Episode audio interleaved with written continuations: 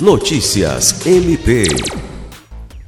O Ministério Público do Estado do Acre, por meio da Promotoria de Justiça Especializada do Controle Externo da Atividade Policial, expediu recomendação à Corregedoria Geral e delegados da Polícia Civil do Acre para que se atentem às normas pertinentes ao VPI, inclusive a comunicação entre os órgãos, e evitem as prescrições dos procedimentos instaurados, informando ao final das investigações o número processual gerado no Judiciário nos casos de encaminhamento dos autos de verificação de procedência preliminar, procedimento de verificação de elementos mínimos que possibilitem a instauração de inquérito policial.